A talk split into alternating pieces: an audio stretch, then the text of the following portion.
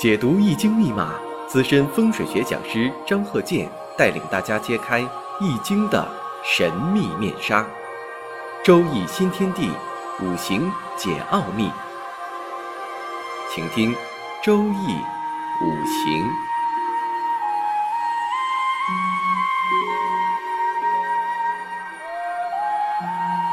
上山微电台荣誉出品。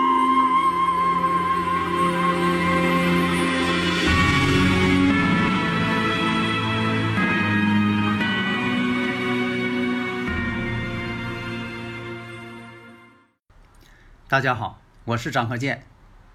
周易五行，下面呢，我们看这个五行如何去分析。分析的过程，首先我们看这个例子：壬壬、甲辰、庚辰、己卯。大家马上就反应过来了。如果经常听我课，这个庚辰日啊，其他的你不用看啊。这个庚辰日，它就是十个大白日，又是魁罡日，所以这个日子啊。你要看什么地方好不好呢？关键什么呢？你看周围的组合，你也不能说一概而论。如果说这是个女士，那有这个庚辰日就不好了。为什么呢？这个十个大半日，以前讲过，那十个大半日呢，那不会理财，总爱败货，这以前讲过的。那大家有疑问了，那都是这样吗？这个也得看情况，你不能说的这个，你像说癸亥日。啊，什么地方都不好，这也不见得。但是呢，根据统计学原理，有癸亥日的呢，多数人恐怕呢都不是太满意。首先，我们看一下壬壬、甲辰、庚辰、己卯，婚姻宫福银。啥叫婚姻宫福银呢？两个婚姻宫啊。你看这个庚辰日这一个辰土，这是一个婚姻宫。月上我们看甲辰，月上又有一个辰土，这不就是婚姻宫两个婚姻宫吗？那么我们再看寅卯辰三会木局，这个大家看出来没有？寅卯辰三会木局说明什么呢？财星根挺旺，有财星的人多情之人，财星太多重感情，多愁善感，后来变成多疑。所以财星好不好？好，财是养命之源呢。你到什么时候这个财星？它都是生活当中必须的，但是这财星在五行能代表什么呢？重感情之人，太重感情了，财星太多太多情了，最后变成什么呢？疑心病很重，总是怀疑，呃，老公又用这个呃手机跟谁说呢？啊，看看这个翻一翻他手机，呃，找一些这个呃借口把手机拿来翻一翻，结果一翻呢，上面有个名字，写个老婆。结果把这老婆一点开，不是他，也这事儿可大了。所以呢，这就是说的举这么例子啊。呃，我们在分析五行的时候呢，当然了，也不能太多疑，这样呢，就说疑心病太重啊，也不好。当然了，有的时候你怀疑也是有根据的，不是胡思乱想、凭空猜想，不是。当然了，我们这里讲的呢，就是说从客观上进行分析，并不是让谁多疑。产生矛盾，这不是我们的宗旨是什么呢？让大家呢和谐，家庭和睦。如何呢？就说了解自己，了解对方，好好沟通。首先我们看一下，那这个日子呢，婚姻宫呢是庚辰日，庚辰日啊，十个大白日，又是魁罡。这魁罡呢，对这个亲人呐有个阻碍作用、妨碍作用。魁罡日。那我们再看一下财星啊，寅卯辰三会木局。它以木为财星，地支呢这个财星呢很重。那么这个官星在哪里？因为这个女士啊，以官星呢代表她的丈夫这个方面。首先我们看寅木当中有一个丙火，这丙火又不是本气，因为这个寅木呢本气是木，是甲木，甲丙戊嘛，还有这个天干甲丙戊。那么这个。丙火对他来说呢，那就是官星了。这官星不是太旺，在年上。那么在这个寅木当中常有官星。再看寅木的上边是什么呢？壬水天干。这个壬水呀，正好呢要克制寅木当中的这个偏官七煞。它又是有亏刚日，又是有这个壬水呢相克制这个偏官七煞，那么这种情况就容易造成婚姻上的、感情上的不愉快、不和谐。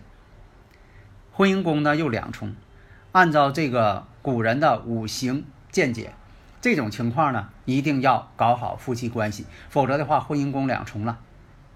在性格这方面吧，也是体现出来。有的时候吧，你像说，并不是说的这个啊，有这种五行，它一定是这样。关键什么呢？性格决定了他要往这个趋势上发展。所以多数情况下，一些这个事情的发展呐、成败呀，真跟这个人的这个性格有关。性格决定了他的这个运势走向了。所以呢，这种情况呢，多数情况容易出现呢两次婚姻。两个婚姻宫情况了，所以呢，主要是在这个五行气场学这方面呢，能够更好的研究，不要把它变成一种啊很神秘的。所以大家呢，如果有这个理论问题呀，可以加我微信呐，幺三零幺九三七幺四三六，咱们呢共同探讨，用科学的方式探讨，不要把它当做一种很神秘的啊虚无的，也不要整的故弄玄虚。所以呢，我们看一下。那么从这个五行上来分析，在这个二十三岁的时候，这个运势呢走到这个辛丑大运了。这个辛丑大运呢，对他来说什么呢？比肩劫财呀，劫财出现了，丑土变成什么呢？印星又旺了，这都是一个五行上不好的这么一个结果。那么这个年上寅木又属于他五行当中的一马，这是一马。从日上看，你看日呢是辰土，那么申子辰见着寅木就是一马，所以说只要有申子辰，只要有辰了见着寅木也叫一马。那么从一些表象上来看，你像说这个丙火七煞星啊，它藏在地支寅木当中了，它总隐藏起来了。实际情况出现什么情况了？几四年的时候，丈夫啊离家出走了。不回来了，总不回家，联系也联系不上。那个时候呢，不像现在呀，通讯这么方便。你像那个时候，这个用个 BB 机，这就造成什么呢？你找这人呢，有的时候找不到啊。像以前这个要想找一个人非常费劲，得这个观察好长时间，看他都是下班上哪儿去了啊，然后又到哪个楼去了，到哪租个房子啊，天天跟他等着他。啊，看他跟谁回来，搞得一天他呀也很痛苦，而且呢，财星多的人呢，他就是感情太丰富，放不下，他把这个呀这个事情啊当做比他生命还重要的事情，放不下，生气，窝火。那么大家判断一下，那这个事情是什么时间就开始的呢？他只是说在这个几四年的时候发现有这个问题，那这个哪一年出现的开端？那应该是戊辰年，从五行上判断是戊辰年。为什么戊辰年呢？这个戊辰年的戊土呢，对他来说呢是偏印。然后下边这个辰土呢，跟他婚姻宫啊三处福音，婚姻宫又出现了三个辰土了，因为他五行上自带两个辰土，那戊辰年又出现一个，所以呢判断呢是在戊辰年，而且这戊辰年呢形成什么呢？寅卯辰又闪会木局了，跟年上又闪会了，所以你看种种迹象表明是这个戊辰年。另一个呢，为什么说戊辰年有这种迹象？首先呢，我们发现这个寅木呢，它本身里边呢就含有这个偏官星，代表什么呢？这个偏官星是她的丈夫，影射她的丈夫，代表她的丈夫这意思。然后呢，跟年上又形成了寅卯辰。那么呢，这个寅木丈夫星呢，就跟这个辰这个寅卯辰呐合到一处去了。所以说呢，也代表什么呢？有这种迹象。况且呢，会出现什么呢？她丈夫这方面吧，他不止一处，因为这个尘土呢出现三处。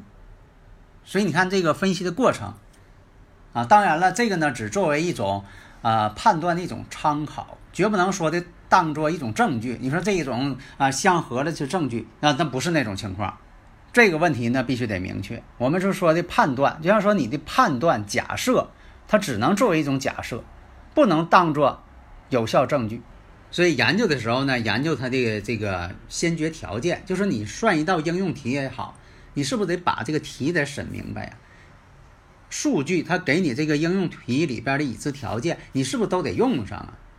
你像说他这个年上的有食神，那食神呢代表什么呢？食神多了就变伤官了，但他这个食神呢跟伤官呢其实有一定的相同性，只是说呢伤官呢特别的厉害，强度特别大。女士带伤官呢，是最影响婚姻的。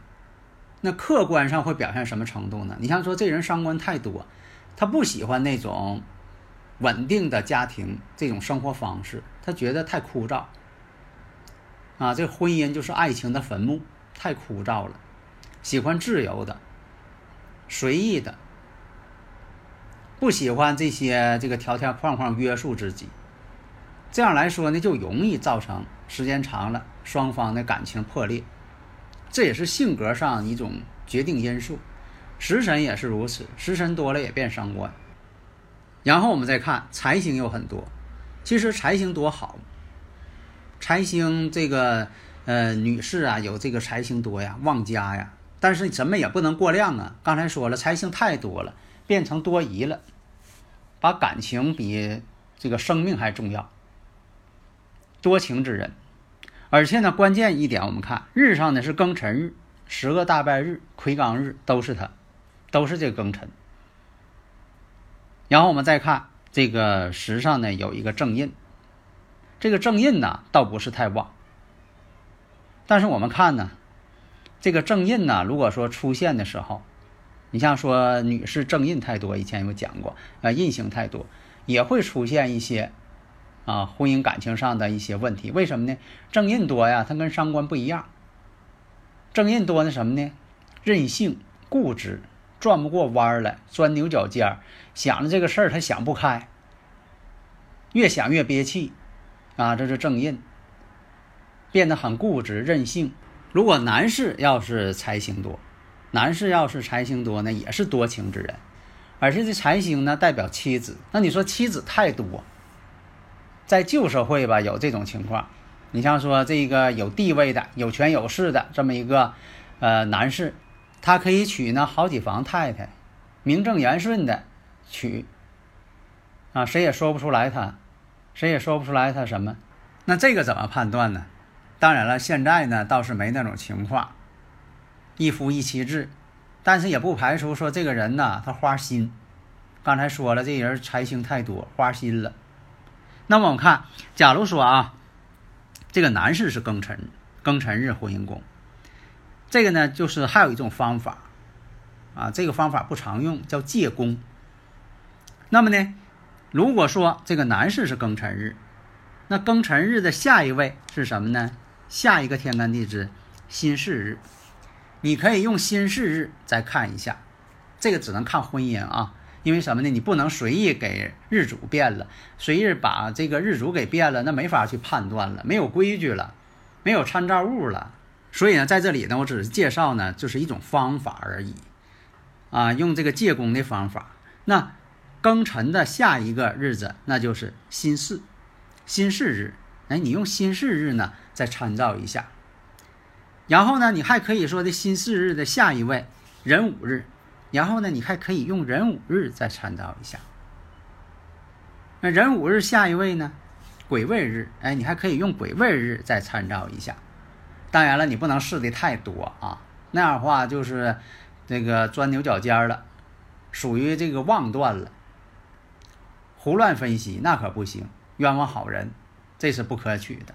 那么以前我也讲过，我说在这个。呃，以前这种五行上，你像说年日日啊、时啊，这个生日五行，你像说这个年柱呢，以前代表这个祖上，月柱呢代表父母。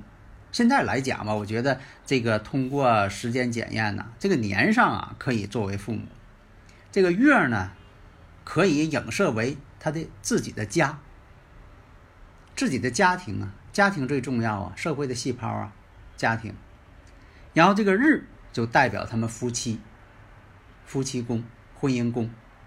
时呢是代表子女，子女呀、属下呀、自己手下的员工啊，自己的居住环境啊，自己的工作单位呀、工作地点呢，哎，这个都可以用时柱进行参考。所以呢，有些事情呢，因时而变。那么你要是经常熟悉了，有很多人听我课听这么多年了，他已经听会了，而且反应还挺快。你像说一看这个五行，壬壬、甲辰、庚辰、己卯，他马上就给你说出来了，都达到这个水平。一看两次婚姻，丈夫呢可能是哪一年呃离家出走了，啊，这种情况呢可能是呃男方吧有点外遇。啊，这一方面这个方面呢，这个得加强注意。当然了，就像大夫看病似的啊，你看出来了呢，有的时候你也不能说的完全说的那么直白。你要说大夫给人看出来这病人，哎呀，这个病人是绝症、癌症，你马上告诉他，你这得的癌症啊，啊，没有几个月了啊，那你说这个病人他也受不了啊。所以说，作为大夫来讲，也不能那么说话。你只是说心里有数，看看怎么去给人调解一下。排解一下，让人家夫妻和好，要劝和，要把事情啊办一个圆满的结局，这是我们的宗旨。但是呢，大前提呢，当然你必须得对五行学得熟悉，就像看病似的，你必须得是一个呃医术高明的人，你才能做到呢去如何让病人呢啊配合治疗，而不是说一下把对方说的当时瘫地下了，那可不行。所以说这个事情呢，呃，必须掌握好，啊，必须要科学的、理性的，啊，劝和的这种精神，和谐嘛。好的，谢谢大家。登录微信搜索“上山之声”或 SS Radio，关注上山微电台，让我们一路同行。